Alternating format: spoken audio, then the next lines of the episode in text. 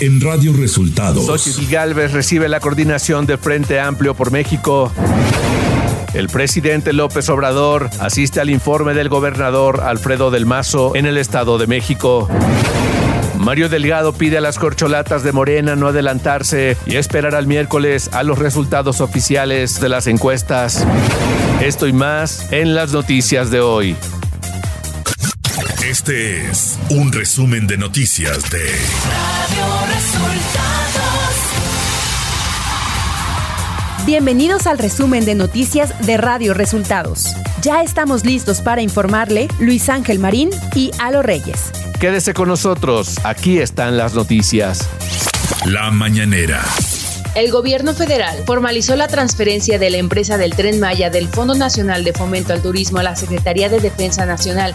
Ya hay un decreto, ya se formalizó la entrega de la empresa manejada por Fonatur Tren Maya para todo lo que es la construcción de los 1.554 kilómetros de vías la adquisición de los trenes, las estaciones, cocheras, talleres, todo lo que es el tren Maya.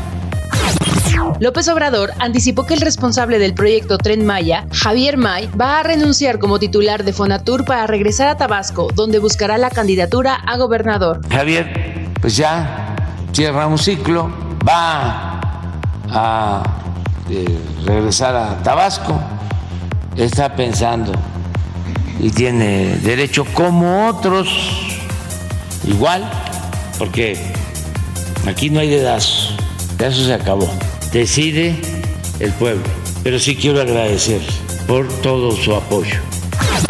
El presidente anunció que este lunes asistirá al sexto y último informe de gobierno de Alfredo del Mazo, gobernador del Estado de México. Voy a asistir al informe sí, de Alfredo del Mazo, en Toluca, porque es, su último informe, es el gobernador del Estado de México, un estado muy importante, el de mayor población en la República, y también porque hemos hecho un trabajo coordinado, hemos trabajado juntos y lo hemos logrado porque Alfredo del Mazo ha sido muy respetuoso, no eh, ha confundido las cosas, no ha hecho politiquería el jefe del Ejecutivo anunció que el 15 de septiembre inaugurará el primer tramo del tren Toluca-Ciudad de México, el cual se llamará El Insurgente, en homenaje al padre de la patria, Miguel Hidalgo y Costilla. En la ceremonia estará el gobernador saliente Alfredo del Mazo, así como la gobernadora electa Delfina Gómez. La maestra Delfina y Alfredo del Mazo eh, me van a acompañar porque el día 15 en la mañana vamos a inaugurar el primer tramo del el tren que antes eh, se llamaba o lo conocemos como Toluca, Ciudad de México, y ahora va a ser el insurgente, va a ser en honor, en reconocimiento al padre de nuestra patria, a Miguel Hidalgo y Cosilla.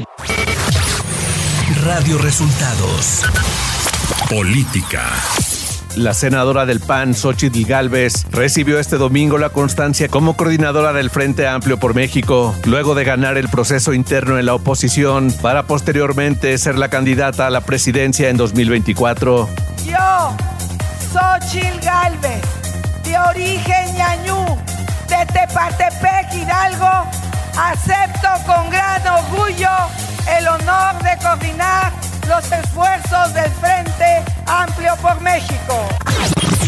Los presidentes de los partidos PAN, PRI y PRD, Marco Cortés, Alejandro Moreno y Jesús Zambrano, respectivamente, que integran el Frente Amplio por México, consideraron histórico y como un gran momento para México el que Xochitl Galvez recibiera la constancia como coordinadora del Frente Amplio. Extraordinariamente, un gran día, el Frente Amplio por México, el Frente de la Propuesta para el País, Xochitl Galvez, venga con todo. ¿Qué significa para México esto, Marco? Bueno, es un gran momento para México de entusiasmo y de alegría. Mario Delgado, presidente nacional de Morena, dio a conocer que las encuestas cerraron este domingo en el 80% de la muestra levantada y que este lunes se alcanzará el 100%, como lo había acordado la Comisión de Elecciones. Hoy cerraremos con el 80% de la muestra levantada y mañana llegaremos al 100%, tal como se esperaba conforme a la planeación, donde se aumentó un día por acuerdo de la Comisión de Elecciones. Delgado Carrillo pidió a las corcholatas esperar las fechas acordadas y mantener la unidad, así como evitar activismos a favor de alguno de los aspirantes. No hay ni habrá resultados parciales, por lo que nadie puede adelantar información en ese sentido. Les pedimos paciencia y respeto a esperar el veredicto de la gente.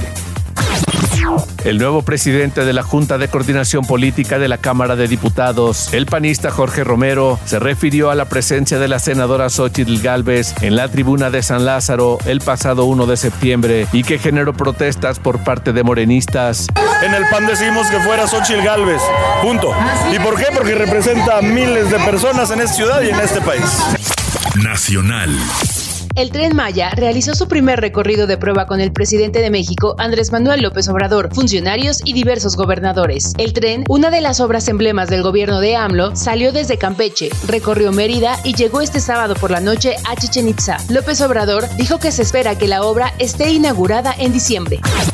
Ante medios en Cancún, Quintana Roo, el presidente de México, Andrés Manuel López Obrador, aseguró este domingo que la parada inesperada de un convoy del tren Maya en el que viajaba el sábado y que duró más de una hora se debió a una revisión técnica.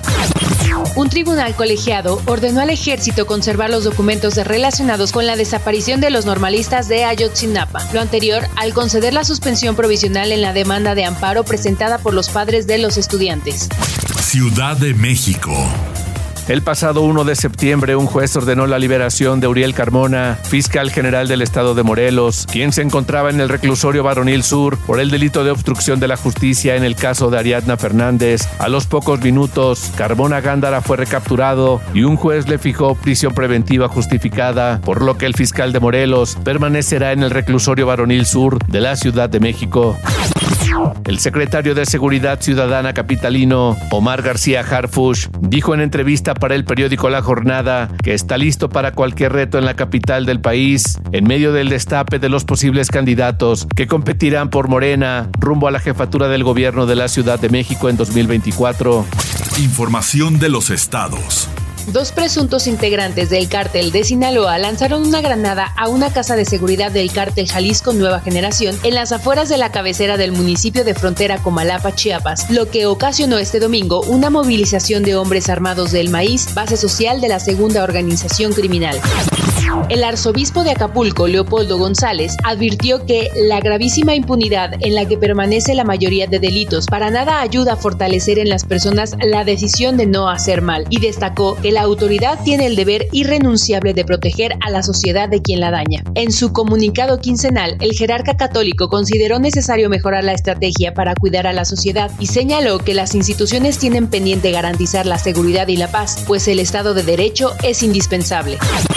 Este 4 de septiembre, transportistas del Estado de México compartieron por medio de redes sociales la convocatoria de un nuevo paro tras el incumplimiento de las autoridades a las exigencias de seguridad, principalmente frenar la presunta corrupción. Dieron a conocer que no han tenido respuesta y atención por parte de la Subsecretaría de Movilidad del Estado de México. Sin embargo, no se reportaron complicaciones viales en las principales autopistas que comunican con la Ciudad de México.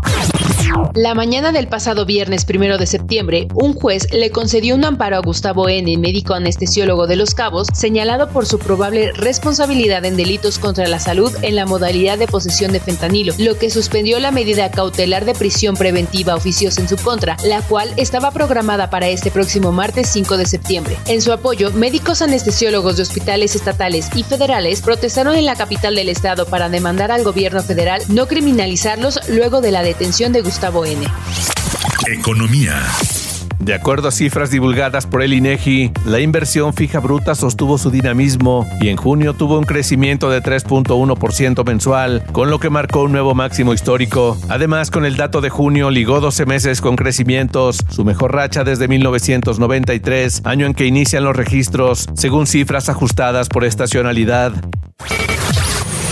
Radio Resultados Internacional. Las fuertes lluvias caídas el domingo 3 de septiembre en algunas zonas de España han llevado a las autoridades a pedir a los residentes que permanezcan en su casa y no utilicen sus vehículos ante la amenaza de inundaciones. Las lluvias torrenciales que azotaron amplias zonas de España dejaron dos muertos y tres desaparecidos en Toledo y Madrid. El presidente ucraniano Volodymyr Zelensky anunció este domingo que pediría al Parlamento que destituya al ministro de Defensa Oleksiy Reznikov y lo reemplace por Rustem Umerov, jefe del Fondo de Propiedad Estatal de Ucrania. El anuncio realizado en su discurso nocturno en video a la nación prepara el escenario para la mayor reorganización del sistema de defensa de Ucrania desde que empezó la guerra con la invasión rusa en febrero de 2022. El general Brice Oligin Gema prestó juramento como presidente de Gabón para el periodo de transición tras la toma del poder por los militares. La ceremonia de juramento se desarrolló en el Palacio Presidencial de la capital del país y se transmitió en el canal de televisión oficial Gabón 24. Y hasta aquí las noticias en el resumen de Radio Resultados. Hemos informado para ustedes Luis Ángel Marín y Alo Reyes.